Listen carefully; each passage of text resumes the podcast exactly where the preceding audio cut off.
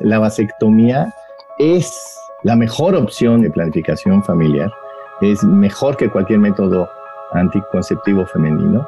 Su tasa de falla es de un millón cinco y nosotros eh, estamos en la parte cómoda. Entonces, hay que salir de esa zona de confort. Y hay que decir cuáles son las ventajas de tener un método de planificación familiar.